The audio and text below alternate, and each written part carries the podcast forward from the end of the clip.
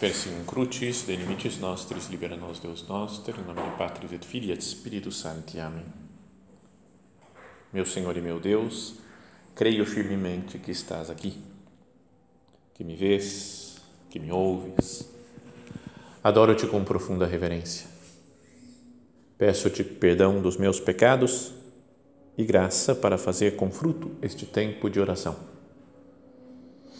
Minha Mãe Imaculada, são José, meu Pai e Senhor, meu anjo da guarda, intercedei por mim.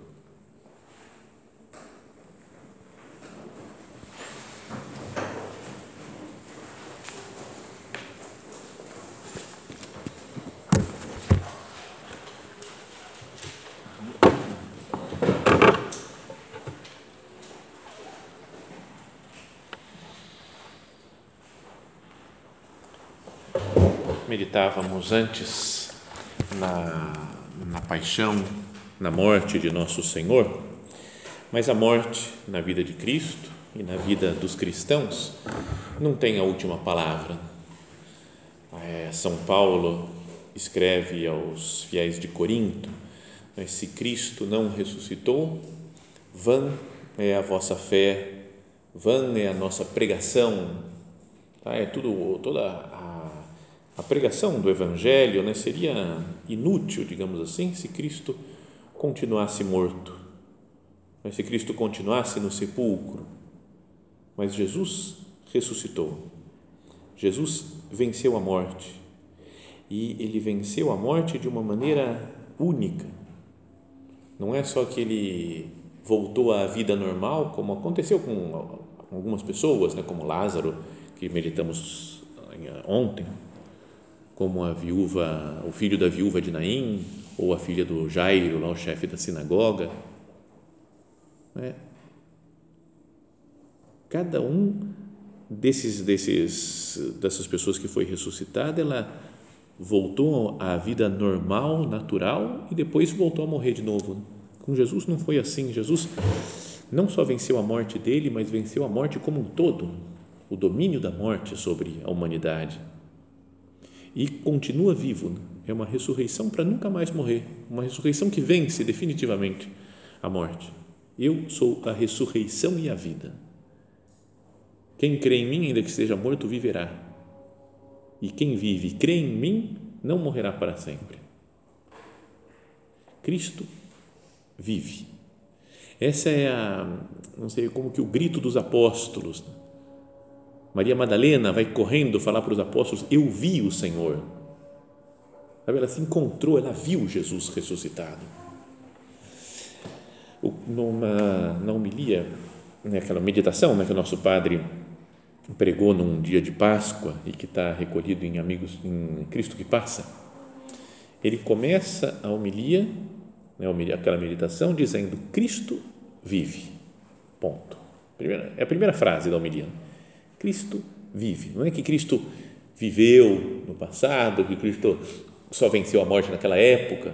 Cristo atualmente, hoje, vive. E aí continua o nosso Padre: esta é a grande verdade que enche de conteúdo a nossa fé.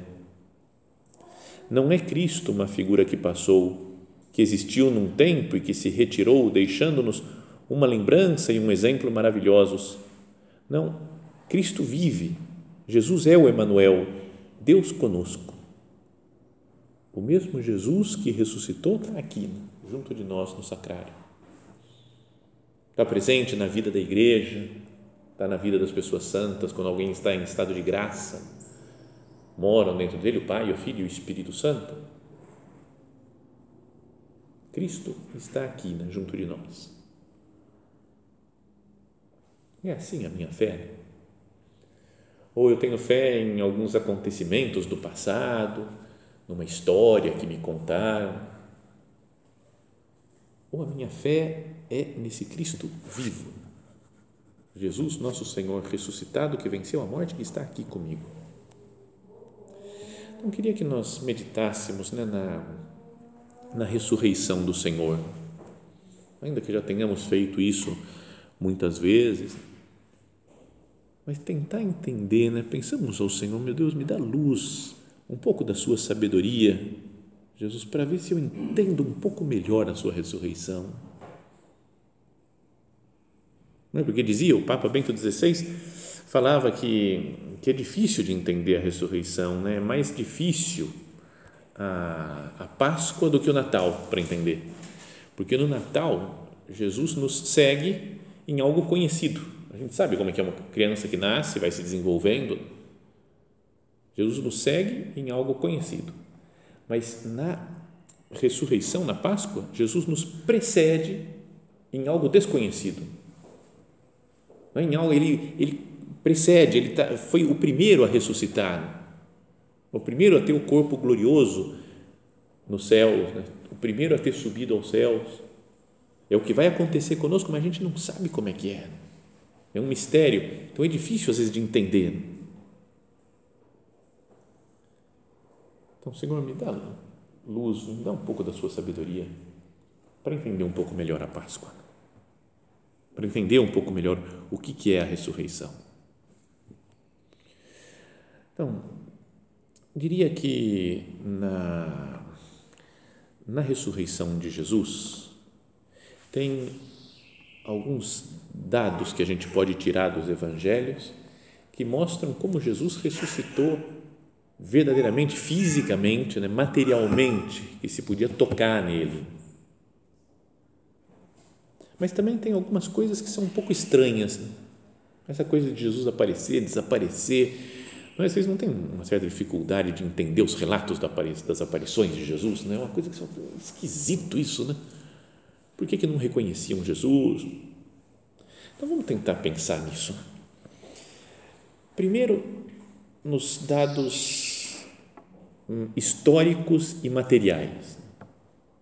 A primeira coisa é que os discípulos, as santas mulheres, vão pro, no, no sepulcro e não encontram o corpo de Jesus. O sepulcro está vazio. Então, se o sepulcro estivesse lá um corpo, por mais que eu falasse Jesus ressuscitou na nossa vida, nos nossos corações, se o corpo está lá, eu falo, beleza, como ressuscitaria? Nesse sentido, todo mundo, né? Pessoa que morreu, mas não, mas ela morreu, mas está viva no meu coração. Beleza. Mas a gente vai no sepulcro da pessoa, ela está lá, os ossos. Com Jesus não tem esses ossos. Né? O sepulcro está vazio porque ele venceu fisicamente, materialmente a morte. Sabem, já contei tantas vezes isso em outras meditações sobre a Páscoa, mas uma vez há, sei lá, uns 30 anos mais ou menos, abri um jornal. Lembra o que é jornal? Tem um negócio que antigamente chamava jornal, eram umas folhas grandes, assim, você ia abrindo, não é? sujava a mão, era uma, era uma coisa super antiga, né, do, do passado. Né? Então, e abri o jornal e tinha lá na seção de cartas dos leitores uma, uma carta que o título era Jesus não ressuscitou dos mortos. E era no dia de Páscoa que colocaram aquela carta. Então eu falei, ah, legal, né? Vamos ver, né? Agora resolveu um problema. Dois mil anos que a igreja fica falando, o mundo todo dizendo que Jesus ressuscitou, mas agora descobriram que não ressuscitou. Então era uma, uma moça, devia ser moça ou senhora, não sei, uma mulher que escrevia falando: vocês têm que comprar um livro de um alemão, não sei o que, dava o título do livro, o nome do alemão lá que escreveu, e falava, e ele dá provas contundentes e definitivas de que Jesus não ressuscitou dos mortos. Na verdade, ele nem morreu na cruz. Ele foi crucificado, mas seus discípulos foram lá antes da sua morte, tiraram o corpo de Jesus, ele estava vivo ainda quando foi tirado da cruz, e foi levado para o Tibete, onde ele viveu como monge budista até 90 anos. Você fala, cara, é uma viagem, né? Você fala, cara, como dizia um amigo meu, chupou tóxico, né? O cara para escrever um negócio desse daí, pelo amor de Deus, né? Não é? Porque é tão, tão maluco. Mas eu continuei lendo, porque estava legal essa carta, né? Falou que começou assim. E daí a mulher falava assim, então, e depois ele dá muitas outras provas, né? De tudo isso daqui mas vocês têm que comprar um livro, comprar o livro, eu não vou dizer, não vou contar aqui, só vou dizer a prova mais importante, mais definitiva de que Jesus não ressuscitou. E é essa: se ele realmente ressuscitou, onde ficaram os ossos que nunca foram encontrados? Como? Isso daqui é, isso é prova nossa, né? Digamos assim, para falar que já, como ele ressuscitou, não tem osso nenhum para ser encontrado, porque ressuscitou, não está lá no sepulcro, está vazio. Essa carta me lembrou depois, muitos anos depois, já sendo padre, um outro argumento meio doido assim. Eu fui uma vez, tive que ir para para Porto Alegre e depois numa numa casa de convívios, retiro, eu estava tendo um convívio de supernumerárias. O padre que ia pregar ficou doente, teve um problema no coração e aí me falaram na última hora, vai para lá, vai para Porto Alegre e dá as palestras, meditação, atende todo mundo. Então foi e eu ficava morando em uma casinha muito pequena lá assim, então eu ficava num hotelzinho do lado então era praticamente o único hóspede do hotel, porque era nas montanhas, mal frio, não sabe? E aí ia lá e fui ficando fazendo amizade com a família que era dona do hotel, marido, mulher, os filhos. De vez em quando aparecia um outro hóspede, né? mas eu falei, dava, era um negócio lá na montanha, tudo cheio de neblina quando eu cheguei. Você é o único hóspede de um hotel que não tem ninguém na vizinhança. Você fala, cara, eu vou ser assassinado aqui e ninguém vai descobrir o corpo, né? Você fala, cara, era. dava um pouco de medo. E daí eles perceberam que era padre, estava ali batendo o tempo, ah, padre, não sei o quê, veio aí, tá, beleza, tá, conversando. Eu falei, vocês, vocês são católicos? Não, nós somos espíritas. Eu falei, ah, são espíritas, tá bom, tá, tudo bem. Então, porque agora nós somos, estava no centro espírita, então vamos conversar aqui e tal. Começaram a falar e tentar convencer, falar do espiritismo, misturava com ET. Falou, padre, você tem que, você tem que ver cada coisa maravilhosa que tem, viu? Os ETs vêm, você tá, tem que fazer uma cura em alguém, eles vêm com umas máquinas que só existem no planeta deles, aqui não existe. E com aquelas máquinas eles curam todo mundo, qualquer coisa. E é sério, tem, tem vários extraterrestres que estão aqui no planeta. Aqui no, falei, é, como assim? Não, o Vaticano sabe, padre. O Vaticano sabe, mas eles não podem revelar. Então, era, eu, eu me diverti. Eu falei, meu Deus, cara, que legal. Teve um momento até que para falar, ficar mais, mais amigo deles, eu contei que uma vez, quando eu era pequeno, eu vi um disco voador. Contei uma história em relação Uma coisa que eu expliquei, né? contei como é que foi a visão, e eles ficaram maravilhados Aí fala, nossa, meu Deus, então. Aí uma das mulheres que estava lá, que tinha. O homem, o espírita, chamou vários amigos para me convencer do espiritismo. Né? Misturado com ET, eu não sei em quem que eu tinha que acreditar, se era espírita, um ET ou se é a mesma coisa. Né? Mas daí, quando eu contei essa história daí, eles falaram, nossa, que lindo, você é um híbrido. Eu falei, o que? Híbrido? O que é isso? Falou, talvez a sua mãe é da terra, mas o seu pai é um ET. Eu falei, não, não, não vem falar que não, não ver, meu pai é meu pai, não. Aí outro falava, não, não, não é que é híbrido, mas é o seu povo, eles vieram te visitar. Então, era muita loucura, eu achava super divertido. Mas daí um momento, à noite, assim, que eles estavam querendo mais convencer do espiritismo mesmo, eles começaram a falar, não, porque Jesus é um espírito superior, não sei o quê, várias coisas assim, e aí de repente um que era mais novinho, assim, amigo do, do pessoal dos espíritas, falou assim: é, e na Bíblia está escrito que a gente morre uma só vez e depois vem o julgamento. Eu falei: é, sim. Aí o outro, dono do hotel, falou: quieto, isso daqui é argumento dele, para. Então era tão, era tão divertido assim, mas tudo bem. Mas só porque eu lembro dessa, dessa mulher que falou: se Jesus ressuscitou, onde ficaram os ossos que nunca foram encontrados? Bom, depois tem outras coisas que a gente poderia pensar né, das provas físicas que, é, sei lá, que, por exemplo, quem conta a história são as mulheres, e as mulheres não tinham moral nenhuma na época, não podiam depor em tribunais. Se os apóstolos fossem inventar a história, teriam falado que eles mesmos encontraram, mas falaram que foram as mulheres porque foi de fato as mulheres que encontraram. Falaram, não estou nem aí, querendo saber se tem moral jurídica para pregar a ressurreição ou não. O fato é, Jesus apareceu para as mulheres primeiro o modo como estavam os panos lá colocados, dobrados. Né? Se alguém vai roubar um corpo, imagina, tem que roubar rápido à noite o corpo de alguém. E aí eu vou tirar os lençóis que estão em volta do corpo, dobrar, colocar num canto e levar o corpo. Leva tudo e depois, quando chegar no, no esconderijo, lá no cativeiro, né? aí eu tiro tudo, né? Tiro. Então, tem, tem coisas históricas, né? E depois que é, era, foi uma ressurreição física, material, né? porque eles podiam tocar em Jesus. Tomé, por exemplo, que fala, né? se eu só vou acreditar se eu puder tocar nele. Né? E ele fala: Vem, Tomé, pode pôr a mão aqui no meu lado, olha, vê, não sejas incrédulo, mas fiel. Quando ele aparece lá com os discípulos fechados no cenáculo e diz para eles né, que eh, ele apareceu e acham que é um fantasma, ele fala: Veja que um espírito não tem carne e ossos como veres que eu tenho. Podem tocar minhas mãos e meus pés, sou eu mesmo. E mesmo assim, eles não acreditando, falou: Vocês têm alguma coisa para comer? E aí deu um pedaço de peixe assado lá, ele comeu o peixe. Um espírito não come o peixe, imagina, eu imagino um peixe, um espírito, vai o peixe, o que acontece com o peixe? Tem que ir para o estômago, né? devia ter, então Jesus tinha estômago, tinha boca, dente para mastigar o peixe, né?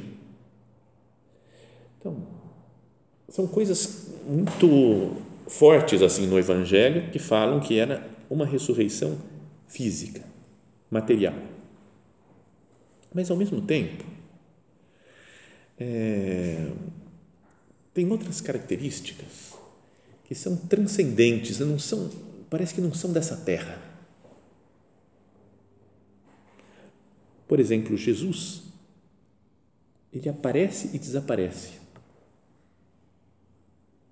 Como é que pode né, um corpo físico, material, aparecer? Falou que estando fechadas as portas por medo dos judeus, Jesus se pôs no meio deles. Ele atravessou a porta, atravessou a parede. Né? Como é que um corpo físico, e depois ele chega lá e me dá um peixe para comer? Não é muito louco? É que eu estudei física então, você pensa um negócio desse é muito louco. Como é que é um corpo físico que atravessa paredes, né? que aparece e desaparece?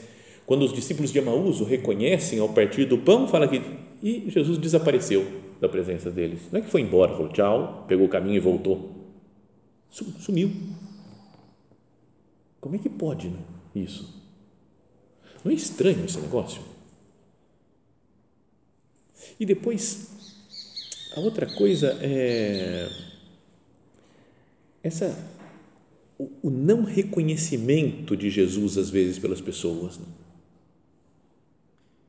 Os discípulos de Maús mesmo. Como é que pode não ter reconhecido Cristo? Jesus vai uma 11 quilômetros mais ou menos era a distância de Jerusalém a Emaús e vão conversando pelo caminho falando sobre Jesus, sobre a morte dele e a ressurreição e não reconhecem Jesus. Como é que é possível? Quando eu era pequeno, eu achava que Jesus estava com capuz. Né? Eu imaginei, falei, como que deve ser isso daqui?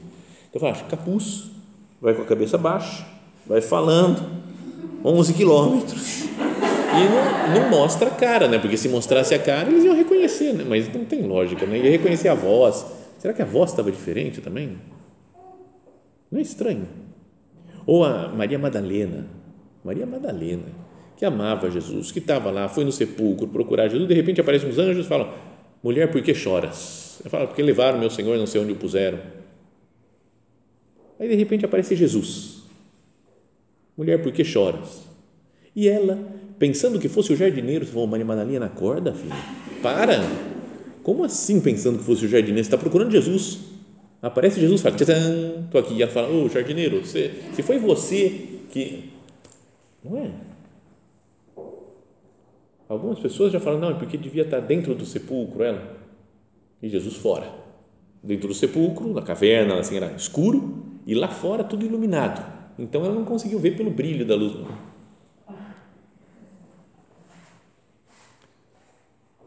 Outra cena.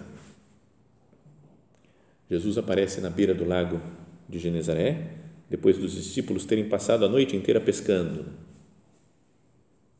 e fala: Rapazes, tendes alguma coisa para comer? E eles falam: Não, porque não pescaram nada. Gritando assim, de longe. E fala: Jesus diz: Jogai a rede à direita da barca e encontrareis. Mas falou que eles não reconheceram que era Jesus. E só depois da pesca, São João fala: É o Senhor. E aí tem livros espirituais. Eu acho, eu acho que é no falar com Deus que está escrito isso mas peço perdão ao Dom Francisco Fernandes Carvajal, que é um homem santo, homem bom, todo que escreveu o livro Falar com Deus, se não foi. Mas tem a impressão de que é lá, que está falando, eles não reconheceram, porque como devia ser no começo da manhã, o sol estava batendo, aí dá aquele reflexo na água e você não vê quem está lá na margem. E aí eu falo, truco. Duvido que foi por isso. Tem nada a ver esse negócio. Com todo respeito, porque depois falam que eles foram até a terra, Jesus tinha preparado uma fogueirinha lá com, com pão, com um peixe, e aí chamou, né, falou, traz os, os outros peixes, os 153 grandes peixes que eles pescaram. E aí, enquanto eles conversavam e comiam, nenhum dos discípulos se atreveu a perguntar: Tu quem és? Sabendo que era o Senhor. Fala, cara, peraí, como assim? Como assim? Cara? É a mesma coisa que falar assim: estamos aqui, três dias de retiro já. Daqui a pouco você fala: ah, Eu não vou perguntar. Acho que é o Padre Guilherme que está pregando retiro. Eu não vou perguntar, mas eu estou achando que cara, assim, cara, sai daqui, vai para o hospital, né? Porque você está mal o negócio. Então, como é que podem falar? Como é que pode ter dúvida de que era Jesus? É que Jesus deve ter aparecido em outra forma, em outra, outra aparência.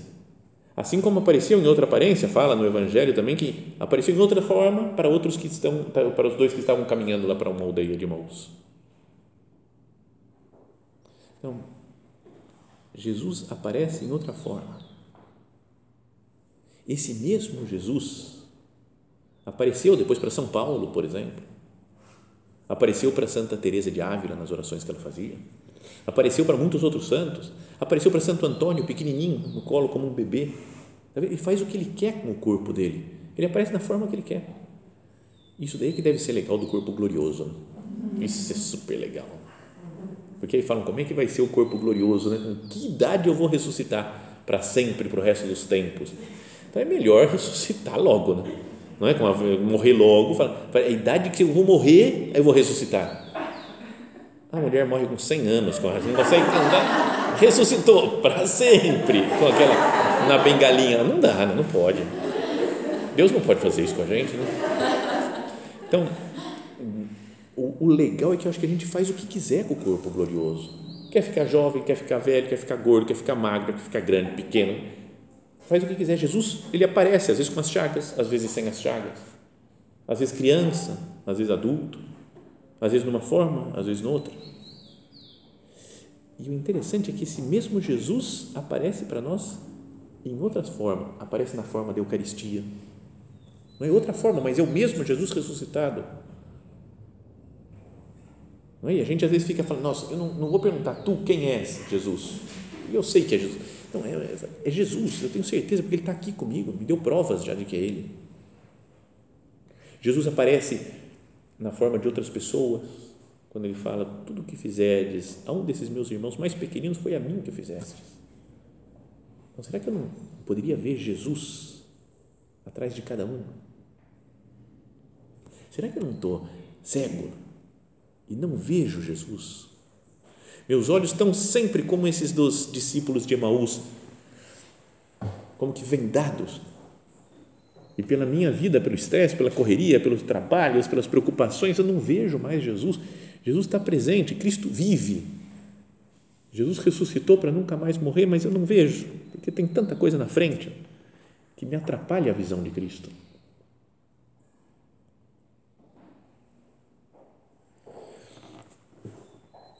Tem o terceiro filme, daqueles de nota 10, que esse é demais também.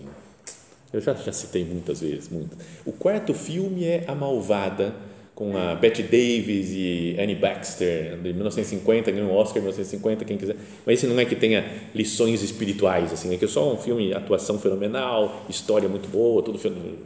É o quarto filme, nota 10. Mas não vou citar em meditação, não. A Malvada.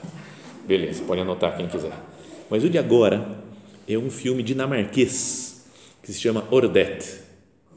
Ordet é a palavra, o título é A Palavra, do Carl Theodor Dreyer, 1955, preto e branco. Sabe esses assim? Você fala, cara, demais. Também várias vezes assistido e meditado, e algumas cenas mais especialmente. E a história é de uma. É de um, um é uma história de protestantes tem um senhor protestante muito piedoso, muito bom, velhinho, que tem três filhos adultos já. O mais velho dos filhos perdeu a fé, é ateu. Então o pai sofre com isso, né? Porque o filho mais velho é ateu. O mais novo, ele está querendo namorar uma menina, mas que é de outro ramo protestante. Então, primeiro ele fala: você não vai namorar com essa menina. O pai dela, ele é muito ruim, porque a família dele, eles têm, eles têm uma doutrina protestante errada. Eu não quero ver meu filho unido a essa menina, não sei o que. Aí o filho não quer nem saber e vai lá, vai pedir a mão da menina em casamento, né? em namoro e casamento. Aí o pai da menina fala: O quê? Você?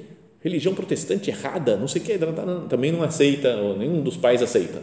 Aí ele volta para casa triste e fala: Pai, o homem lá, o meu sogro lá, não, não me aceitou. Como não te aceitou? Ele tem que te aceitar. Então já o orgulho fica mais forte do que, do que a fé, parece. Né? Bom, mas ele, e aí vai assim: então, esse é o primeiro e o, o terceiro filho. E o filho do meio, o Johannes, ele estudou muita filosofia, ficou louco e agora ele acha que ele é Jesus Cristo. Então ele é louco. Então ele some às vezes no, no, no pelo, pela montanha, o pessoal vai procurando onde é ele está e ele está pregando para o nada assim, convertei-vos, meu pai virá, eu voltarei e tal, eu sei como, um monte de coisa assim, uma hora ele pega uma vela que tem na casa dele, acende, fica andando com uma vela, eu sou a luz do mundo. É muito, muito louco, loucão, cara, super louco. E aí aparece o pastor da, da, da aldeia, chega um dia na casa desse homem, do senhor, ele não está lá e o único que aparece é o Johannes. E aí ele fala: Ô oh, Johannes, tudo bem? Eu sou o pastor novo aqui da, da aldeia e eu sou Jesus Cristo. Sabe? Era uma coisa assim: não, não, você não é Jesus Cristo, você é, você é Johannes, calma, não é você é o filho do, da família que não sei o quê, não é Jesus. Esse é o problema da minha igreja. Não crê no Jesus presente. Só crê no Jesus lá do Evangelho de dois mil anos. Mas eu estou presente na igreja. Então você fala, o cara é muito louco. Mas se você tira a loucura, você fala, a frase tem a ver, né? Às vezes a gente acredita em um negócio lá do passado, mas Jesus presente hoje na igreja será que está assim mesmo? E aí é o, tempo inteiro, assim, né? é muito, cara, tem coisas incríveis no filme. É, várias frases, né? todas as frases que ele vai dizendo, eu falo, cara, que, que coisa, é, parece que ser cristão é maluco, de uma coisa, de uma pessoa doida, mas a verdade é que Cristo está presente na igreja. No momento do filme tem uma pessoa que está lá para morrer, e aí ele fala que é que eu não posso contar o filme, né? Vou dar spoiler. Então, tudo bem, vocês esquecem tudo que eu vou falar aqui, tá bom? E, mas aí tá uma pessoa para morrer, aí vem a filhinha da pessoa que da mulher lá que está morrendo, e aí a filhinha e fala: Eu posso ressuscitar, eu posso salvar essa pessoa, mas as pessoas que estão do lado dela não têm fé. O doido, não. Jesus falando, eles não me pedem para salvá-la e a menininha, a criancinha, fala: Eu acredito que você pode salvar você, acredita? Ah, tá bom, beleza. Tá. Aí vai passando o tempo, ninguém fala nada, some o Johannes uma hora, vai, desaparece e morre a mulher. Acabou, morre. Começa o velório. Né? E aí no meio do velório entra o Johannes, mas arrumadinho. E aí o pessoal olha para ele e fala: Oi, tudo bem? Estou aqui, vim aqui rezar por ela. Johannes? Ele falou: É, é eu sou Johannes. Eu tô curou, parece, né? Você fala, cara, não tem mais a loucura de achar que é Jesus. Está lá, está junto do caixão, olhando para ela. E aí chega a menininha, olha para ele e fala: Você falou que você podia ressuscitar ela. E aí, de repente, ele estava tudo normal. Ele olha e fala: Você crê? voltou a loucura outra vez. Né? Ela, eu creio. Então, aí vocês assistam o filme e vê o que vai acontecer. Mas, é, mas essa é a coisa, a gente acredita às vezes muito no Jesus histórico, real, que é verdadeiro, histórico, mas não, não tem ele como.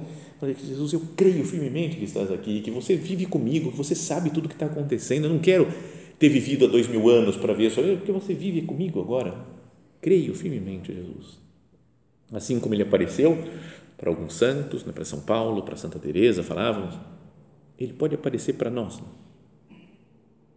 em outra forma, na Eucaristia, na vida da igreja, na vida santa das pessoas, nas pessoas mais frágeis. E essa consciência de que Cristo está junto de nós é o que dá sentido para a nossa vida. Se Cristo não ressuscitou, vã é a nossa fé, vã é a nossa pregação. Ou se Cristo não ressuscitou, comamos e bebamos porque amanhã morreremos, não sei, não tem sentido a vida. Mas como Cristo ressuscitou, a nossa vida tem sentido. Está aberto o céu para nós, né? porque Ele venceu o mundo, a morte, o demônio, a carne. Vamos renovar então o nosso desejo de, de viver com Cristo, de não vê-lo só como um personagem histórico, né? ou como alguém que fundou uma religião, que deu uma série de leis, de normas de bom comportamento, mas que renovemos né? o nosso amor a Cristo vivo. E Maria Santíssima, que também está em corpo e alma no céu, que ressuscitou e vive gloriosa com seu Filho, nos ajude a nos prepararmos né, para vivermos também gloriosamente com eles no céu.